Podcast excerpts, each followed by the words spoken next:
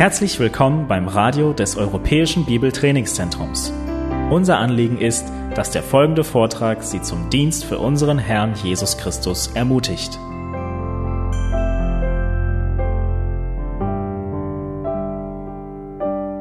Als ich sehr jung im Glauben war, hatte ich mir Fragen als Antworten bezüglich der Schrift. Und ich habe die Bibel fleißig gelesen, aber es gab immer wieder Bibelstellen, die ich äh, schwer verstehen konnte. Und ich habe mich gefreut, wenn ich einen Menschen im Glauben begegnet bin, der mehr über die Bibel wusste als ich. Und dann könnte ich Fragen stellen. Ich weiß noch, als ich Soldat war, war ich stationiert auf den Philippinen und äh, ich habe einen alten Missionar kennengelernt und äh, wir hatten nur diesen einen Abend zusammen und der dürfte erst so gegen drei Uhr morgens ins Bett gehen. Äh, ich hatte so viele Fragen an ihn gestellt und habe mich gefreut, dass er so tadellos mit der Schrift umgehen konnte und mir das erklären konnte. Und ich habe aber in der Phase meines Lebens und auch bis heute immer noch manchmal äh, diese Gedanken gehabt, wow, es wäre schön, wenn man vor paar Stunden mit Paulus oder mit Petrus sich hinsetzen konnte und ein paar Fragen loswerden könnte, dass man sagt, was hast du genau gemeint da, als du dies oder jenes geschrieben hast? Und direkt von einem Apostel äh, Fragen beantwortet zu bekommen. Und die Gemeinde zu Korinth hatte diese Gelegenheit. Sie haben einen Brief an Paulus geschrieben und sie haben ihn etliche Fragen, die brennend waren und aktuell im Leben der Gemeinde waren, äh, stellen können. Und Paulus 1. Korinther 7, Vers 1, er geht auf diese Fragen ein. Und er gibt ihnen eine schriftliche Antwort zu ihren Fragen, die er schriftlich oder vielleicht per Mund ähm, äh, vermittelt bekommen hatte. Und diese Fragen sind auch für uns hochaktuell. Zum Beispiel die Frage, darf ein Mensch, der eine Scheidung hinter sich hat, wieder heiraten? Diese Frage wird in unserem Text für heute behandelt. Und das ist auch eine sehr aktuelle Frage in der jetzigen Zeit. Schlag bitte 1. Korinther Kapitel 7, Vers 1 auf und wir lesen das ganze Kapitel. Aber unser Ziel für heute ist es, die ersten elf Verse genauer zu betrachten. 1. Korinther Kapitel 7, ich lese ab Vers 1. In dem gesamten Kapitel geht es um das Thema heiraten. Wer soll beziehungsweise wer darf heiraten? Kapitel 7, Vers 1. Was aber das betrifft, wovon ihr mir geschrieben habt, so ist es gut für einen Menschen, keine Frau zu berühren. Aber um der Unzucht willen habe jede seine eigene Frau und jede habe ihren eigenen Mann. Der Mann leistet der Frau die eheliche Pflicht, ebenso aber auch die Frau dem Mann. Die Frau verfügt nicht über ihren eigenen Leib, sondern der Mann. Ebenso aber verfügt auch der Mann nicht über seinen eigenen Leib, sondern die Frau. Entzieht euch einander nicht, es sei denn nach Übereinkunft eine Zeit lang, damit ihr euch dem Gebet widmet, und dann wieder zusammen seid, damit der Satan euch nicht versuche, weil ihr euch nicht enthalten könnt. Dies aber sage ich als Zugeständnis, nicht als Befehl. Ich wünsche aber, alle Menschen wären wie ich, doch jeder hat seine eigene Gnadengabe von Gott, der eine so, der andere so. Ich sage aber den Unverheirateten und den Witwen, es ist gut für sie, wenn sie bleiben wie ich. Wenn sie sich aber nicht enthalten können, so sollen sie heiraten. Denn es ist besser zu heiraten, als vor Verlangen zu brennen. Den Verheirateten aber gebiete nicht ich, sondern der Herr, dass eine Frau sich nicht vom Mann scheiden lassen soll. Wenn sie aber doch sich scheiden lässt von ihm, so bleibe sie unverheiratet oder versöhne sich mit dem Mann, und dass ein Mann seine Frau nicht entlasse. Den übrigen aber sage ich nicht der Herr, wenn ein Bruder eine ungläubige Frau hat und sie willigt ein, bei ihm zu wohnen, so entlasse er sie nicht. Und eine Frau, die einen ungläubigen Mann hat, und er willigt ein, bei ihr zu wohnen, entlasse den Mann nicht. Denn der ungläubige Mann ist durch die Frau geheiligt. Und die ungläubige Frau ist durch den Bruder geheiligt, sonst wären ja eure Kinder unrein, nun aber sind sie heilig. Wenn aber der Ungläubige sich scheidet, so scheide er sich. Der Bruder oder die Schwester ist in solchen Fällen nicht gebunden. Zum Frieden hat uns Gott doch berufen. Denn was weißt du, Frau, ob du den Mann erretten wirst? Oder was weißt du, Mann, ob du die Frau erretten wirst? Doch wie der Herr einem jeden zugeteilt hat, wie Gott einen jeden berufen hat, so wandle er, und so verordne ich es in allen Gemeinden. Ist jemand beschnitten berufen worden, so bleibe er bei der Beschneidung. Ist jemand unbeschnitten berufen worden, so lasse er sich nicht beschneiden. Die Beschneidung ist nichts und das Unbeschnittensein ist nichts, sondern das Halten der Gebote Gottes. Jeder bleibe in dem Stand, in dem er berufen worden ist. Bist du als Sklave berufen worden, so lass es dich nicht kümmern. Wenn du aber auch frei werden kannst, mach umso Liebe Gebrauch davon. Denn der als Sklave im Herrn berufene ist ein Freigelassener des Herrn. Ebenso ist der als freier Berufene ein Sklave Christi. Ihr seid um einen Preis erkauft, werdet nicht Sklaven von Menschen. Worin jeder berufen worden ist, Brüder, darin soll er vor Gott bleiben. Über die Jungfrauen aber habe ich kein Gebot des Herrn. Ich gebe aber eine Meinung als einer, der vom Herrn die Barmherzigkeit empfangen hat, vertrauenswürdig zu sein. Ich meine nun, dass dies um der gegenwärtigen Not willen gut ist, dass es für einen Menschen gut ist, so zu sein. Bist du an eine Frau gebunden, so suche nicht loszuwerden. Bist du frei von einer Frau, so suche keine Frau. Wenn du aber doch heiratest, so sündigst du nicht. Und wenn die Jungfrau heiratet, so sündigt sie nicht. Aber solche werden Bedrängnis für das Fleisch haben. Ich aber schone euch. Dies aber sage ich, Brüder, die Zeit ist begrenzt, dass künftig die, die Frauen haben, seien, als hätten sie keine, und die Weinenden, als weinten sie nicht, und die sich Freunden, als freuten sie nicht, sich nicht, und die Kaufenden, als behielten sie es nicht. Und die die Welt nützenden, als benützten sie, sie sie nicht. Denn die Gestalt dieser Welt vergeht. Ich will aber, dass ihr ohne Sorge seid der Unverheiratete ist für die Sache des Herrn besorgt, wie er dem Herrn gefallen möge. Der Verheiratete aber ist um die Dinge der Welt besorgt, wie er der Frau gefallen möge. Und so ist er geteilt. Die unverheiratete Frau und die Jungfrau ist für die Sache des Herrn besorgt, damit sie heilig sei an Leib und Geist. Die Verheiratete aber ist für die Sache der Welt besorgt, wie sie dem Mann gefallen möge. Dies aber sage ich zu eurem eigenen Nützen, nicht um euch eine Schlinge überzuwerfen, sondern damit ihr ehrbar und beständig ohne Ablenkung beim Herrn bleibt. Wenn aber jemand denkt, er handle ungeziemend mit seiner Jungfrau, wenn er in der Vollkraft steht, und es muss so geschehen, so tue er, was er will. Er sündigt nicht, sie sollen heiraten. Wer aber im Herrn feststeht und keine Not, sondern Macht hat über seinen eigenen Willen und dies in seinem Herzen beschlossen hat, seine Jungfrau zu bewahren, der handelt gut.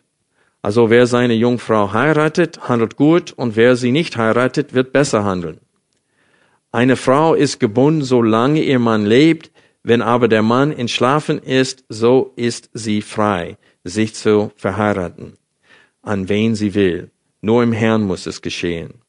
Glückseliger ist sie aber, wenn sie so bleibt, nach meiner Meinung. Ich denke aber, dass auch ich Gottes Geist habe. Also etliche Themen werden hier angesprochen, etliche Gruppierungen von Menschen werden angesprochen und deswegen habe ich eine Folie äh, vorbereitet. Wenn ihr auf den Bildschirm achtet, dann seht ihr einen äh, Überblick der Gedankeneinheiten hier in 1. Korinther 7. In den ersten sieben Versen behandelt Paulus das Thema heiraten oder Single oder ledig bleiben allgemein. In sieben, acht bis neun schildert Paulus seine Überzeugung bezüglich der Wiederheirat von nicht verheirateten und Witwen. Wir werden dieses, dieser Begriff Unverheirateten in der Schlachtübersetzung und in der Lutherbibel äh, wird das mit ledig, mit den äh, ledig, ledigen, ist richtig? Ledigen äh, übersetzt. Ähm, das Wort müssen wir ganz genau definieren heute Morgen. Ähm, in dem nächsten Abschnitt spricht Paulus zu den Verheirateten in den Versen 10 bis 11. Und dann in den Versen 12 bis 16 spricht Paulus die übrigen an. Die werden die übrigen äh, unter den Verheirateten äh, genannt von Paulus und er meint damit die, die mit einem ungläubigen Ehepartner verheiratet sind. Und so in den Versen 12 bis 16 sagt er, die sollen sich nicht scheiden lassen, solange der Partner bereit ist, mit ihnen zu leben und so weiter. Und das ist das Thema für nächsten Sonntag, so wie der Herr es will. Und dann in in den Versen 17 bis 24 schildert Paulus das Prinzip zur Entscheidung bei schwierigen Fragen. Und das Prinzip, Prinzip von Paulus lautet, in dem Zustand, in dem du zum Glauben gekommen bist, so bleibe. Aber er sagt, ein Sklaven, wenn du deine Freiheit gewinnen kannst, dann ist es dir gestattet, äh, das zu tun. Aber er sagte, das ist nur ein Leitprinzip. Und wir müssen verstehen, es gibt so viele Sünden und der Mensch hat so viel aus dem Plan Gottes äh, oder es gibt so viele Abweichungen vom Plan Gottes, dass in der Bibel haben wir ganz klar Gottes Plan und wie es sein soll. Aber die Bibel spricht nicht jeden, jede einzige Sünde an und wie wir aufräumen sollen danach.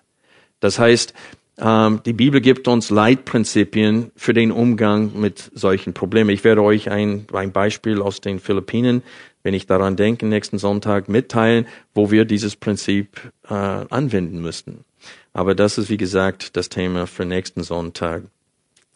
Dieses Prinzip äh, wird in den nächsten Hauptabschnitt, nämlich äh, Kapitel 7, die Verse 25 bis 38 angewandt. Und in diesem Abschnitt redet Paulus zu den Jungfräulichen. Das sind Menschen, die nie verheiratet waren und äh, sich entscheiden müssen, ich bin verlobt, soll ich heiraten oder nicht verheiraten. Und äh, Paulus gibt eine Meinung ab hier, wie sie sich verhalten sollen.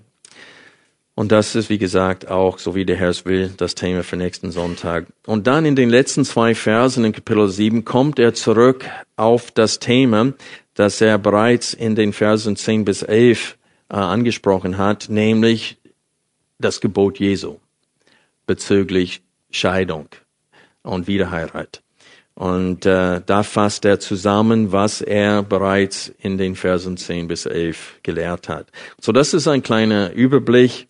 Ähm, und heute wollen wir, wie gesagt, die ersten elf Verse dieser äh, Abschnitt äh, gemeinsam betrachten. Bezüglich der Frage, ob ein Geschiedener wieder heiraten darf, bin ich der Überzeugung, dass in vier Fällen es doch möglich ist.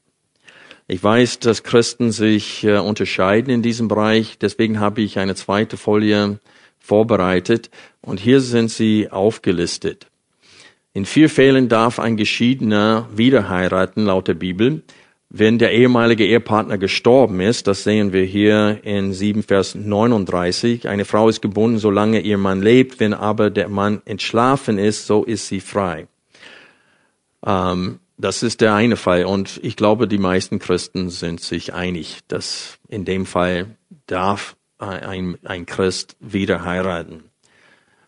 Wenn der Ehebund aufgrund von Hurerei, sexueller Untreue des Partners gebrochen ist, Jesus hat das als einzige Ausnahme dargestellt in Matthäus 19, Vers 9, der gesagte, ein Mann, der sich, äh, weil Jesus wurde, an Jesus wurde die Frage gestellt, darf ein Mann sich von seiner Frau aus jedem beliebigen Grund scheiden?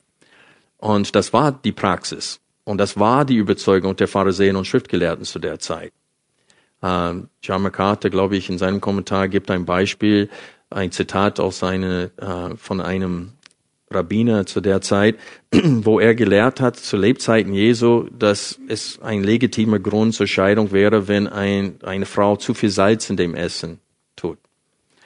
Und so die Frage wegen, er ist sehr gut übersetzt in der Elberfelder Übersetzung, wegen, äh, wie heißt das genau, wegen, darf ein Mann sich von seiner Frau beliebigen, äh, aus jedem beliebigen Grund.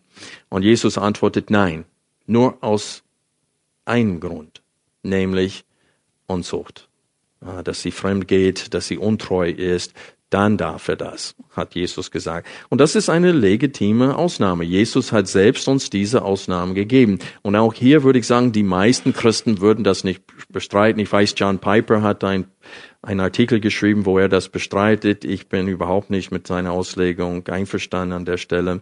Uh, Jesus uh, verwendet das ganz allgemeine Wort hier, Pornonea, uh, für äh, jegliche Art von Unzucht. Und äh, damals war das auch die Todesstrafe dafür. Also bis der Tod euch scheidet, war sofort der Fall. Äh, so äh, er liegt voll daneben mit seiner Auslegung da. Ähm, aber auch wie gesagt, bei den ersten zwei Punkten würden die meisten Christen sagen, okay, in dem Fall darf der Mensch wieder heiraten. Aber bezüglich Fall drei und Fall vier würden viele Christen äh, sagen, das geht nicht. Lass mich diese drei, äh, zwei Fälle äh, vorlesen. Drittens, wenn die Scheidung vor der Wiedergeburt geschehen ist und die Möglichkeit zur Versöhnung nicht mehr vorhanden ist. Und das möchte ich heute anhand unserer Predigtext begründen und äh, beweisen, untermauern. Viertens, wenn der gläubige Ehepartner wegen seines Glaubens verlassen wird, das ist das Thema für nächsten Sonntag. Und ich sehe hier, dass Paulus diesen letzten zwei äh, Fälle anspricht, ganz direkt. Ich glaube, er wurde direkt gefragt, was ist in diesem Fall? Müssen diese Leute, die so viel Unzucht betrieben haben, jetzt sind sie zum Glauben gekommen, müssen sie jetzt nun Single bleiben den Rest ihres Lebens? Das ist die Frage, die Paulus hier in unserem Abschnitt heute behandelt. Die Frage ist nicht nur 2000 Jahre später aktuell oder wichtig, die war damals schon wichtig. Und es ist, es ist klar, dass Gott in seinem Wort alle wichtige Fragen äh, beantwortet, die für uns wirklich ähm, notwendig sind, eine Antwort darauf zu haben. Und Scheidung, Wiederheirat war auch ein Thema vor 2000 Jahren, nicht erst jetzt. So, das ist ein Überblick äh, von meinem Vorhaben für heute. Und jetzt wollen wir, äh, bevor wir fortsetzen in Kapitel 7, Vers 1, möchte ich ein Wort an uns alle richten. Laut Offenbarung 22, die Verse 18 bis 19, dürfen wir nichts zum Wort Gottes hinzufügen und auch nichts wegnehmen. Und diese Aussage äh, hat Johannes natürlich geschrieben in Bezug auf das Buch, ähm, nämlich die Offenbarung. Äh, aber es ist passend für die, für die ganze Schrift. Man darf nie zum Wort Gottes etwas hinzufügen oder auch etwas wegnehmen. Und ich muss euch ehrlich sagen, das ist meine groß, größte Angst als Pastor und als Hirte, dass ich Menschen erlaube, etwas zu tun, was Gott nicht erlaubt. Das heißt, dass ich freigebiger bin oder gnädiger bin, als Gott selbst ist. Ich darf niemals Verhalten genehmigen und, und sagen, das darfst du als Pastor, wenn Gott sagt, das darfst du nicht. Aber ich habe auch wiederum Angst davor, etwas zu verbieten, was Gott erlaubt. Das ist auch verboten, laut Offenbarung 22, die Verse 18 bis 19. Und viele Christen sagen, ach, lass uns einfach auf der sicheren Seite hier und wir verbieten es einfach. Aber wenn Gott es erlaubt, wer sind wir es zu verbieten? Und das ist die Frage. Erlaubt Gott das in diesem Fall oder nicht?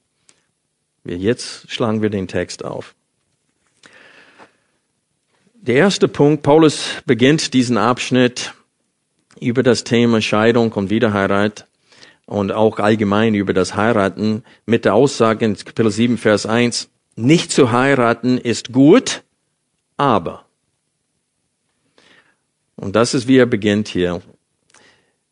Äh, bevor wir auf das Thema das hier eingeführt wird in Kapitel 7 eingehen, möchte ich auf die ersten zwei Worte oder in diesem Fall ersten vier Worte. In der Elberfelder werden zwei griechische Worte übersetzt mit was aber das betrifft oder betreffend. Und im Griechischen gibt es ein, ein Satzteil oder eine Formulierung von zwei Worten. Äh, peride und das heißt äh, auf Englisch now concerning, auf Deutsch nun betreffend. Und Paulus verwendet diese zwei Worte, wenn er ein neues Thema hineinführen möchte. Und er verwendet das Wort, äh, diese Formulierung peride sechsmal in dem Korintherbrief, ersten Korintherbrief und zweimal in 1. Thessalonicher. Und alle achtmal führt Paulus ein neues Thema hinein. Und hier scheint es, als ob er in Kapitel 7, Vers 1 natürlich äh, diesen Abschnitt hineinführt. Ich werde eure Fragen jetzt beantworten, aber er beginnt gleich mit der ersten Frage. Und die erste Frage ist, ist es gut für einen Menschen, keine Frau zu berühren? Na, das ist nicht unbedingt eine aktuelle Frage in der heutigen Zeit. Äh, aber die hatten die Frage, sollen wir von Geschlechtsverkehr völlig, äh, darauf völlig verzichten? Und das passt zu dem, was Paulus vorhin gesagt hat, weil er hat in Kapitel 5 über eine Art Unzucht, die nicht mal unter den Nationen stattfindet. In Kapitel 6 hat er sehr stark vor Unzucht gewarnt. Und so die Frage ist, well, sollen wir einfach komplett uns fernhalten? von Geschlechtsverkehr. Und Paulus sagt, nein, das ist nicht der Wille Gottes. Und so jetzt geht er auf das Thema ein, was ist erlaubt und was soll sein, weil er hat schon gesagt, was eindeutig von Gott verboten ist. Und jetzt sagt er, was von Gott gewünscht ist und auch erlaubt ist. Und so, das ist der Übergang von Kapitel 6 zu Kapitel 7. Wer darf beziehungsweise wer soll heiraten? Das ist das, was wir hier ab Kapitel 7, Vers 1 betrachten. Paulus gibt ein großes Aber. Er sagte, es ist gut, du hast recht, es ist gut für einen Menschen, keine Frau zu berühren, es sei denn, er mit ihr verheiratet ist. Vers 2, aber um der Unzucht willen habe jeder seine eigene Frau und jeder habe ihren eigenen Mann.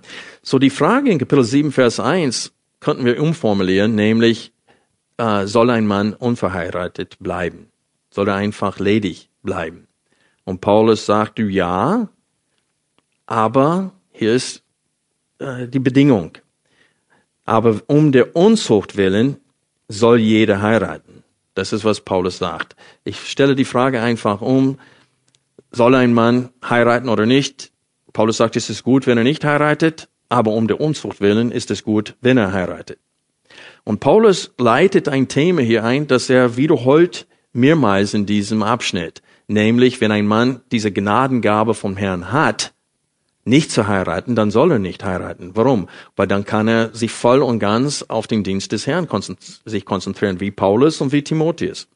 Aber wir werden später, in, spät, später, wir werden später in 1. Korinther 9 lesen, dass Paulus sagt, da haben wir nicht das Recht, eine gläubige Frau mitzunehmen wie die übrigen Aposteln.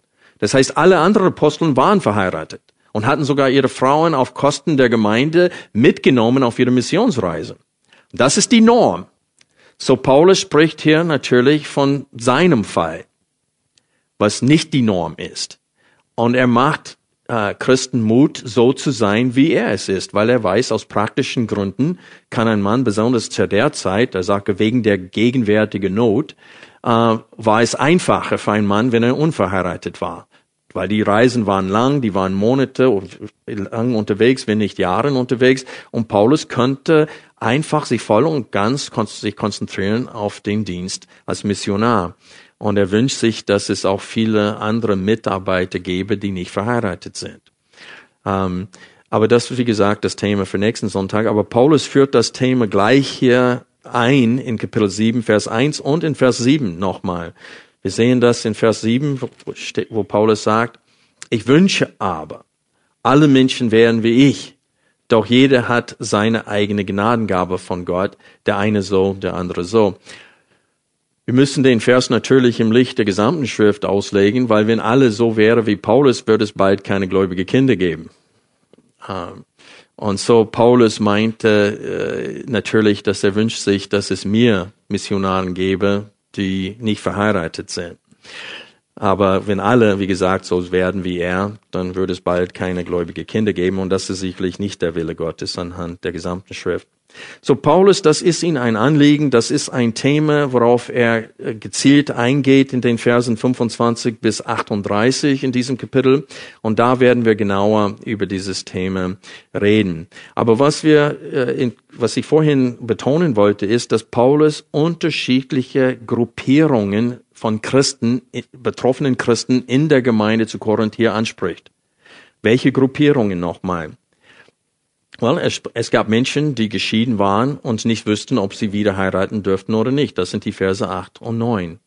Äh, diese Verse 8 und 9 beinhalten auch Witwen, die wissen wollen, soll ich wieder heiraten oder soll ich ledig bleiben.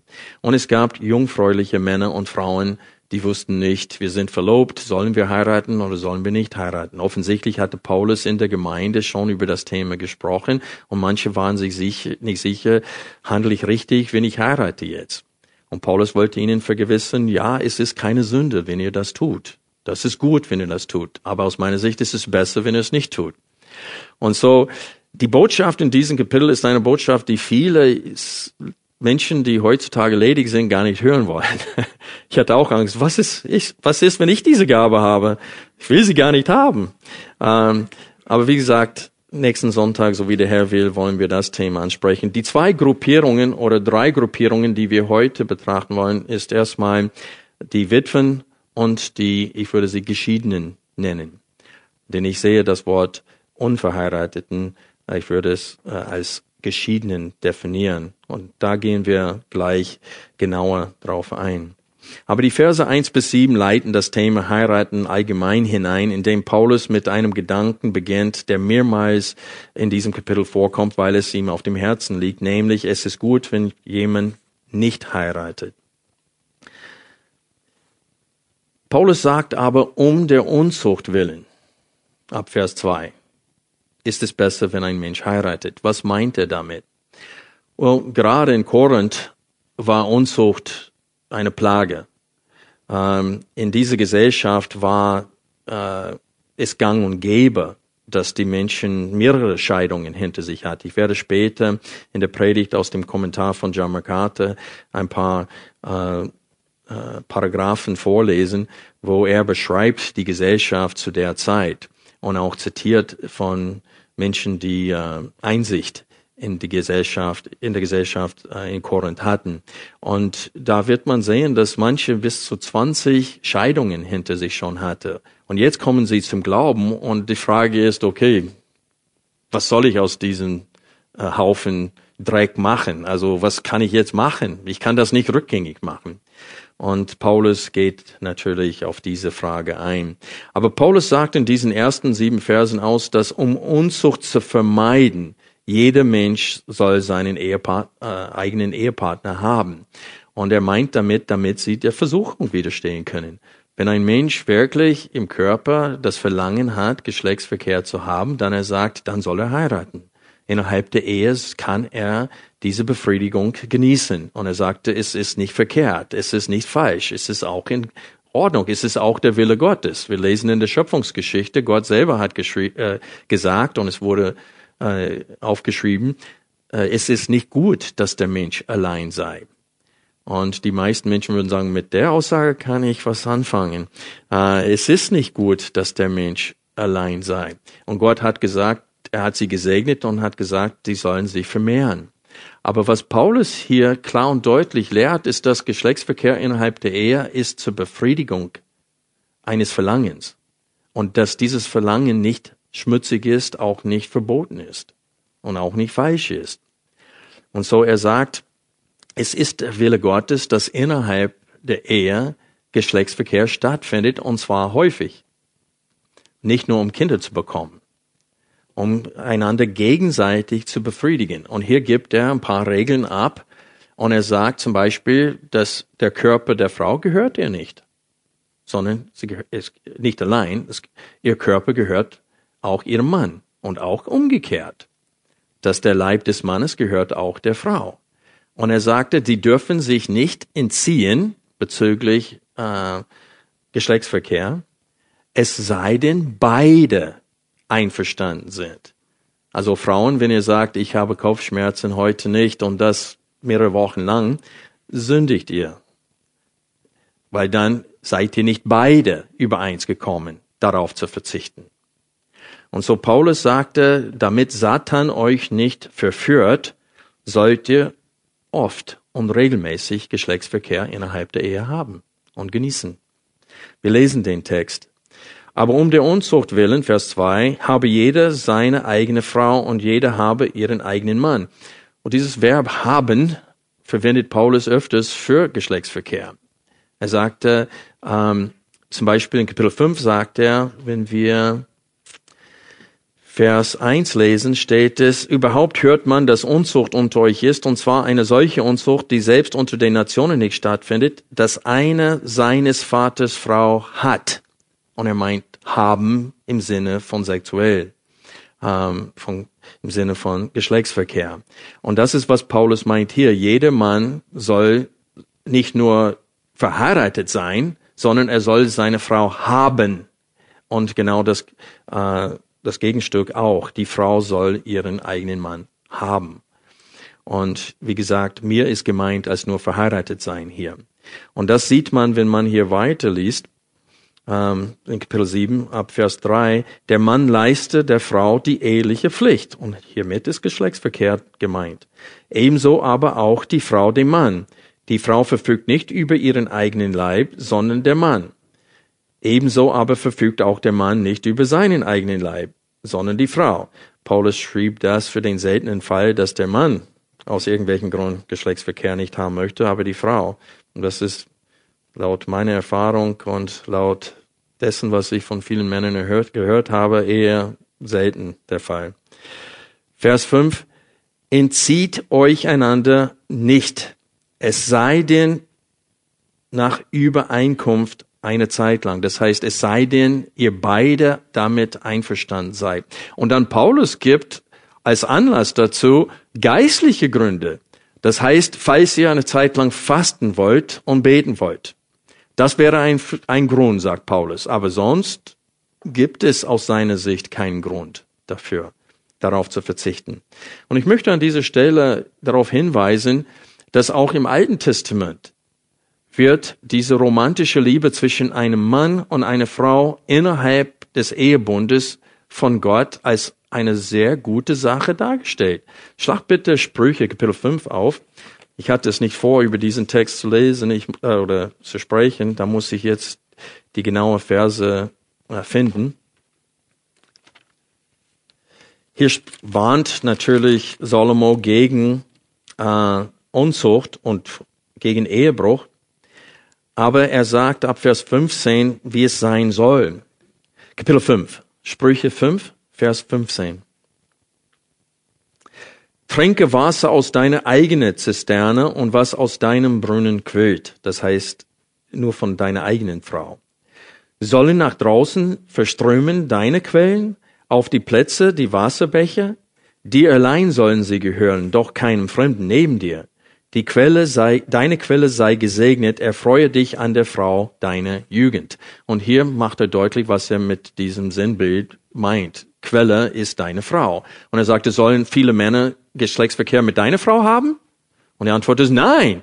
Und er sagte, dann sollst du nicht die Frau von einem anderen Mann nehmen. Das ist nur logisch. Das ist Liebe deinen Nächsten wie dich selbst. Deswegen ist das auch äh, dieses Verbot, äh, die Frau deines Nächsten zu begehren, äh, eine von den zehn Geboten. Das ist verboten. Ähm, aber wenn wir hier weiterlesen, sehen wir das, was Paulus meint. Vers 19. Die liebliche Hirschkuh und anmutige Gemse, ihre Brüste sollen dich berauschen jederzeit, in ihrer Liebe sollst du taumeln immer da. Warum solltest du, mein Sohn, an einer Fremden taumeln und den Busen einer anderen umarmen? Denn vor den Augen des Herrn liegen eines jeden Wege und auf alle seine Bahnen gibt er Acht. Und so auch im Alten Testament wird es gelehrt, taumelt da, immer. Genießt das. Es ist, Gott gönnt es euch. Gott hat es auch so geschaffen und so geplant. Und es ist nicht nur, um Kinder zu erzeugen, Und das war, in der katholischen Kirche haben sie zum Teil teilweise das Heiraten äh, auf jeden Fall unter Priestern untersagt. Und die haben äh, so dagegen gepredigt, dass das so schmutzig irgendwie sei, dass viele äh, Christen dachten innerhalb der Ehe, dass sie es meiden sollen. So wenig wie möglich Geschlechtsverkehr innerhalb der Ehe haben sollten. Und wenn, dann nur um Kinder zu bekommen. Aber das ist keine biblische Lehre. Sie sollen sich gegenseitig vergnügen. Und das ist die biblische Lehre. Und das ist das, was Paulus als äh, zum Beginn dieses Themas, das ist das, was er klar und deutlich lehrt in den Versen 1 bis 5. Aber dann in den Versen 6 und 7 kommt er zurück auf sein Anliegen in Vers 1, nämlich es ist gut für einen Mann, keine Frau zu haben. Und er sagt, wer es kann, der soll ledig bleiben. Lass uns Vers 6 lesen. Dies aber sage ich als Zugeständnis, nicht als Befehl. Was er meint damit, äh, ist, dass sie heiraten, anstatt äh, Single zu bleiben. Ich wünsche aber, alle Menschen wären wie ich, das heißt ledig. Doch jeder hat seine eigene Gnadengabe von Gott, der eine so, der andere so. Und wenn er hier von Gnadengabe spricht, dann meint er das, was Jesus, und ich vergesse genau, wo die Stelle ist, aber äh, ist Matthäus 19, wo Jesus den Jungen gesagt, die haben gesagt, dann ist es besser, nicht zu, zu heiraten, wenn die Sache so steht zwischen einem Mann und einer Frau. Wenn du, wenn ich mich von meiner Frau nicht scheiden darf, äh, dann soll ich lieber nicht heiraten. Ich könnte, puh, was für eine Frau könnte ich äh, gewinnen und dann muss ich sie behalten. Auf Englisch, I could get stuck with her. Äh, und das war das Denken. Und Jesus sagte, äh, wem es gegeben ist, um des Evangeliums willen. Ähm, er sagte, manche sind so gezwungenerweise Single als Verschnittene. Äh, und damit sind, sagt man, Eunike? Eunuchen gemeint. Aber er sagte, manche sind so wie Paulus wegen des Evangeliums. Gott hat ihnen äh, einfach die Gabe geschenkt, dass sie nicht dieses Verlangen haben oder dass dieses Verlangen nicht so stark ist, dass sie es nicht beherrschen können. Und so Paulus spricht von einer Geistesgabe hier, einer Gnadengabe, und es ist durchaus der Wille Gottes, dass manche Christen Single bleiben, um des Evangeliums willen. Und äh, Paulus will sagen, dass das diese Menschen sollen nicht unter Druck gesetzt werden zu heiraten. Und das machen wir öfters. Wir setzen Menschen, die schon 40, 50 Jahre alt geworden sind, unter Druck und sagen, Mensch, der Zug fährt bald ab bei dir. Äh, aber vielleicht ist es der Wille Gottes, dass sie nicht heiraten. Und äh, das Thema, wie gesagt, so wie der Herr es will, äh, nächsten Sonntag. Aber wir kommen jetzt zurück zu den Versen 8 und 9.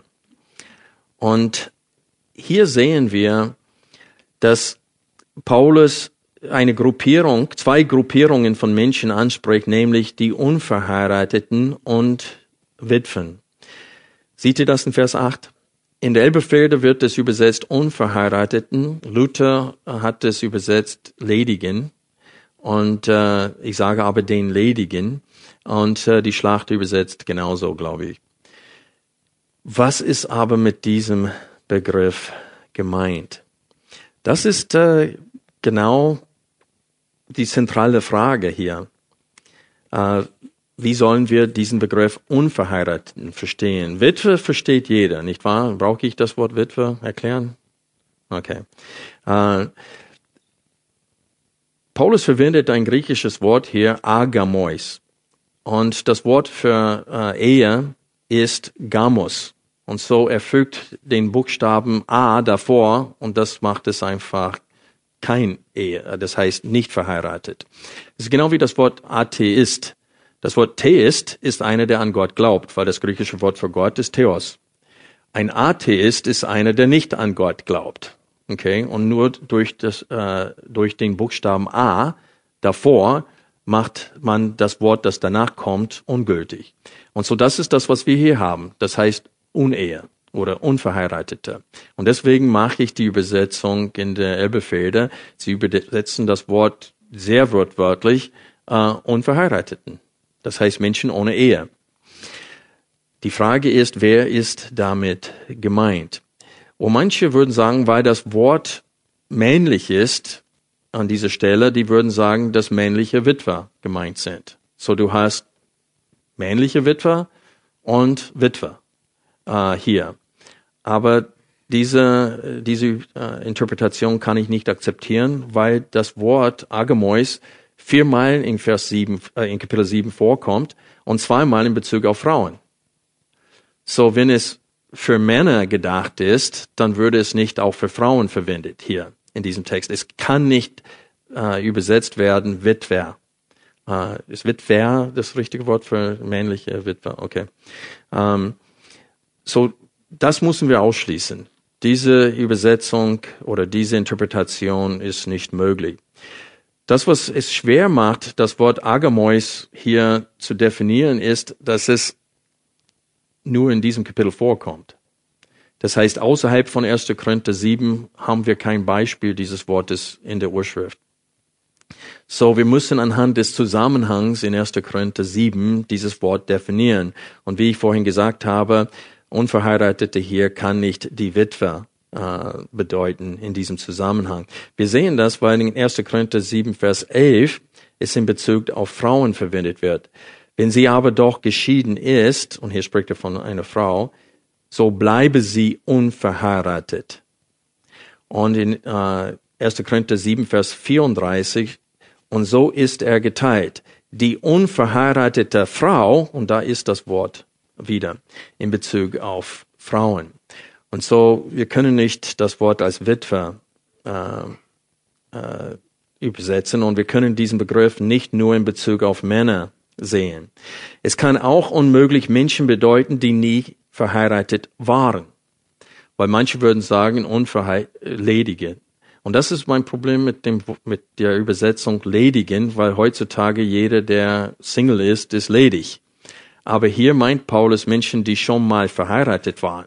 Wenn Paulus von Menschen spricht, die nie verheiratet waren, wie werden sie in diesem Abschnitt genannt? Jungfräulichen. Weil in, der, in dem Denken mindestens von Paulus ein, äh, die einzigen, die jungfräulich waren, waren die, die noch nicht verheiratet waren. Und die werden ab welchem Vers angesprochen? Vers 25. Über die Jungfrauen aber habe ich kein Gebot des Herrn. Und so erst da spricht Paulus Menschen an, die nie verheiratet waren. So die Unverheirateten und die Witwen sind alle Menschen, die vorher schon mindestens einmal verheiratet waren. In dem Fall von Witten, der Ehepartner ist gestorben. In dem Fall von den Unverheirateten, sie sind geschieden. Dieses Wort Agamois ist schlicht und einfach das Wort Geschiedene in diesem Zusammenhang. Und das ist sehr wichtig. Wie wir dieses Wort definieren, entscheidet, wie wir diesen Text verstehen. Weil wenn wir zurückkommen zum Text, Vers 8, ich sage aber den Geschiedenen und den Witwen, es ist gut für sie, wenn sie bleiben wie ich das heißt Single. Wenn sie aber, wenn sie sich aber nicht enthalten können, so sollen sie heiraten. Denn es ist besser zu heiraten, als vor Verlangen zu brennen. Und da haben wir die Frage beantwortet. Darf ein Geschiedener wieder heiraten? Und Paulus sagt ja. Und so die, wie wir das Wort Agamois äh, übersetzen und interpretieren, entscheidet, wie wir denken über Scheidung und Wiederheirat. Und ich möchte in diesem Zusammenhang sagen, ich bin der festen Überzeugung, dass das Wort unverheiratet hier in Vers 8 geschiedenen, dass geschiedenen damit gemeint sind. Weil, wie ich vorhin gesagt habe, Agamois bezieht sich auf Männer und Frauen und es bezieht sich nicht auf Menschen, die nie verheiratet waren. Wer bleibt übrig? Du hast Witwen im selben Vers verwendet, so das sind nicht Witwen gemeint, die stehen im Gegensatz zu Witwen. So, das sind nur die Geschiedenen. Das Wort kann nicht an, nichts anderes in diesem Zusammenhang bedeuten.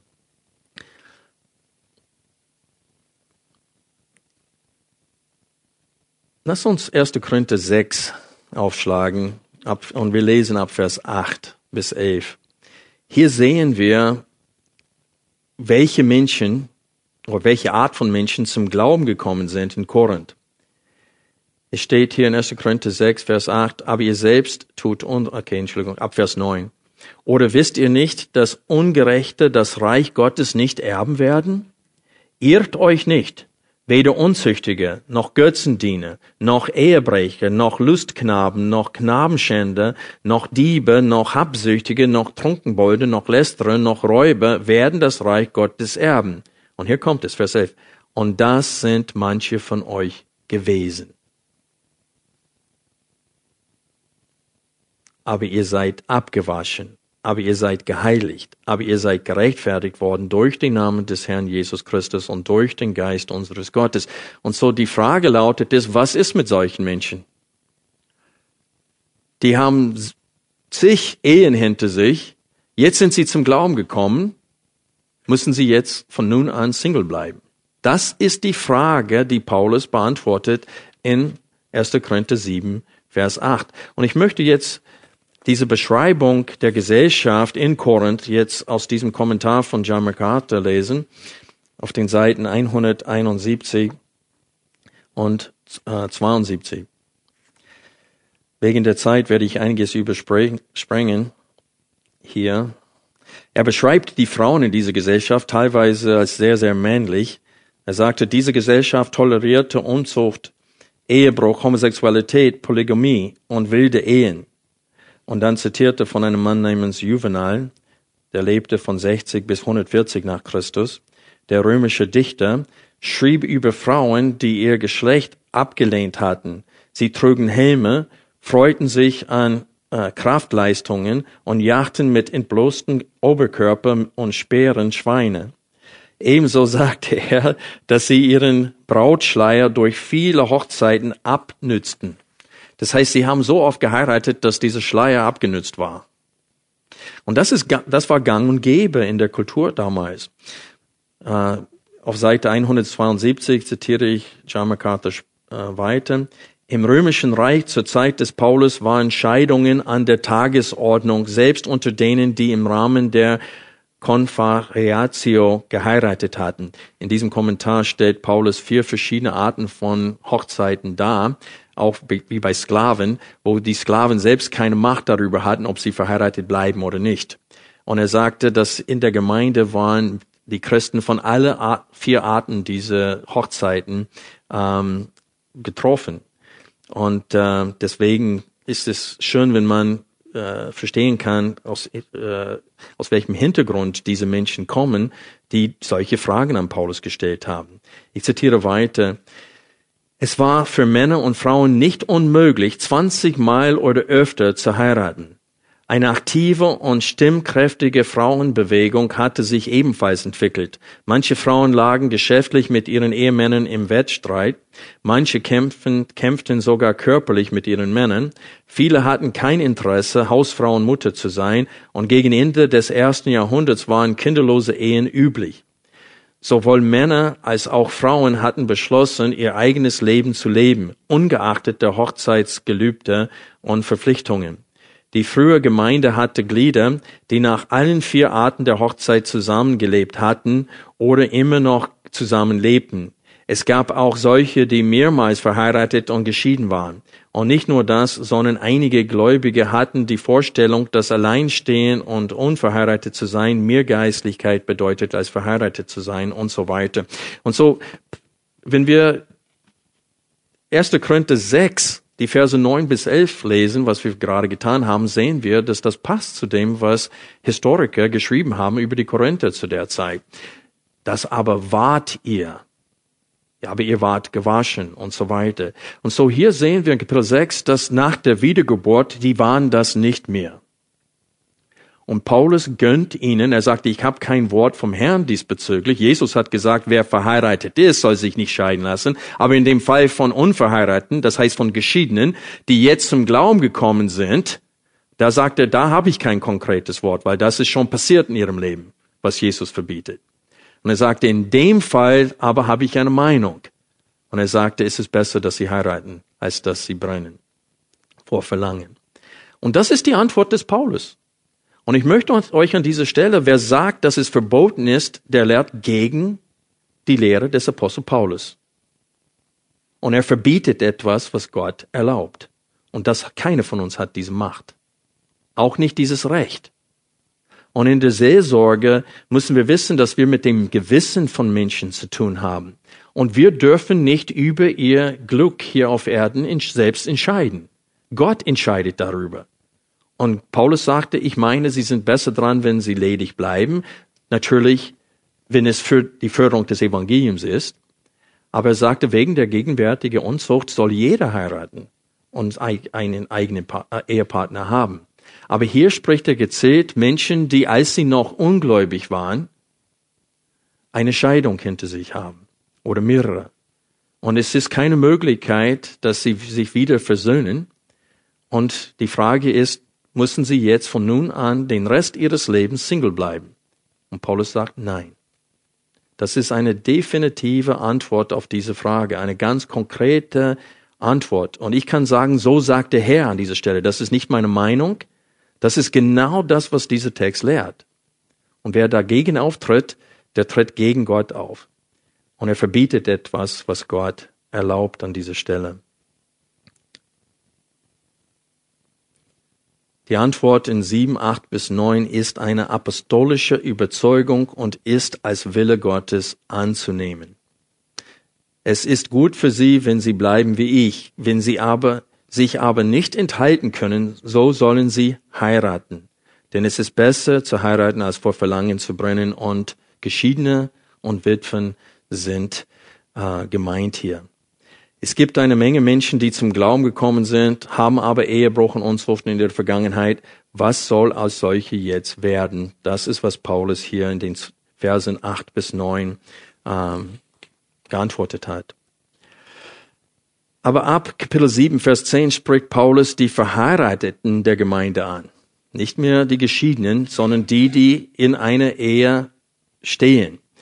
Und hiermit ist gemeint die, die mit äh, äh, einem gläubigen Partner verheiratet sind. Wir lesen in Vers 10, den Verheirateten aber gebiete nicht ich, sondern der Herr, dass eine Frau sich nicht vom Mann scheiden lassen soll. Wenn sie aber doch geschieden ist, und das muss ich etwas gleich zur Übersetzung sagen, so bleiben sie unverheiratet oder versöhne sich mit dem Mann und dass ein Mann seine Frau nicht entlasse. Alle englischen Übersetzungen übersetzen das, wenn sie sich doch scheiden äh, scheiden lässt, das heißt zukünftig. Und hier wird es als Vergangenheit, wenn sie sich schon geschieden ist. Well, das passt überhaupt nicht hier. Die, alle englischen Übersetzungen übersetzen es als potenzieller Fall, falls sie es tut. Äh, alle deutschen Übersetzungen ausgenommen die von Martin Luther in 1545 übersetzen das als es ist schon geschehen. Warum tun sie das? Es gibt eine Ver Vergangenheitsverbform namens aurist im Griechischen. Aber aurist bedeutet äh, bestimmt, wann etwas geschehen ist, nur wenn es mit dem Indikativ auf Englisch sagen wir mood. Ich weiß nicht, was das Wort auf Deutsch ist dafür. Aber wenn das Verb im Indikativ, Indikativ geschrieben ist, dann heißt es Vergangenheit. Aber wenn es mit Subjunktiv oder eine andere Verbform, Konjunktiv, verwendet wird, dann bestimmt es überhaupt nicht, wann es geschieht. Es heißt nur, dass es eine vollendete Tat ist. Uh, Aurist betont, was für eine Aktion in der Vergangenheit gesche geschehen ist. Aber wie gesagt, es, es bezieht sich nur auf, wann etwas geschehen ist, wenn es in, in dem Indikativ geschrieben wird. Und hier haben wir diese Konjunktiv-Verbform. Und was interessant ist, später im Text, ähm, muss gucken in meinen Notizen jetzt, in Vers 28 haben wir ein Aorist Infinitiv und da haben die Übersetzer das nicht als Vergangenheit sondern als Zukunftsform. Also sie haben hier nicht konstant übersetzt in den deutschen Übersetzungen. 1. Äh, Korinther 7, Vers 28, wenn du aber doch heiratest, so sündigst du nicht, und wenn die Jungfrau heiratet, so sündigt sie nicht. Und das ist ein Fall, falls ihr das tut. Und das ist, äh, es ist genau äh, so geschrieben wie in, äh, im Text davor, nämlich ean de kai plus einen Aurist plus Subjunktiv oder Konjunktiv. Und deswegen sage ich, äh, hier müssen wir die Martin Luther Übersetzung von 1545 verwenden auf Deutsch. Und äh, ich würde den Vers folgendermaßen übersetzen. 1. Korinther 7, Vers 10. Den Verheirateten aber gebiete nicht ich, sondern der Herr, dass eine Frau sich nicht vom Mann scheiden lassen soll. Wenn sie aber doch sich scheiden lässt, so bleibe sie unverheiratet oder versöhne sich mit dem Mann und dass ein Mann seine Frau nicht entlassen. Und hier haben wir die Lehre Jesu Christi bezüglich Ehe und Scheidung, wie er sie in Matthäus 5 und in Matthäus 19 gelehrt hat. Paulus macht hier deutlich, dass Christen sich voneinander nicht scheiden lassen sollen. Und wenn sie es dennoch tun, dann müssen sie Single bleiben oder sich mit ihrem Ehepartner wieder versöhnen. Punkt. Das ist die Lehre Jesu. Und er sagte, bezüglich Verheirateten haben wir ein Wort des Herrn. Bezüglich Geschiedenen habe ich kein Wort vom Herrn, aber bezüglich Menschen, die jetzt verheiratet sind, da haben wir ein klares Wort von dem Herrn. Nein, ihr dürft es nicht tun. Es ist verboten. Was Gott zusammengefügt hat, soll kein Mensch scheiden. Und so, so versteht ihr, was Paulus tut, wenn er sagt, in dem Fall habe ich kein Wort vom Herrn, aber in diesem Fall habe ich ein Wort vom Herrn. Da sehen wir, dass er zwei unterschiedliche Fälle behandelt. Und deswegen müssen wir darauf achten, wie Paulus, was sein Gedankengang im Text ist. Als er zu den Unverheirateten, die schon mal verheiratet waren und nicht Witwen sind, das heißt Geschiedenen sind, sagt er, ihr dürft wieder heiraten. Jetzt, ihr seid im Glauben und Gott gönnt euch einen neuen Anfang. Aber ich habe kein Wort vom Herrn diesbezüglich, aber als Apostel Jesu Christi habe ich diese Entscheidung getroffen im Herrn. Aber bezüglich den Menschen, die verheiratet sind, da habe ich ein klares Wort von Jesus.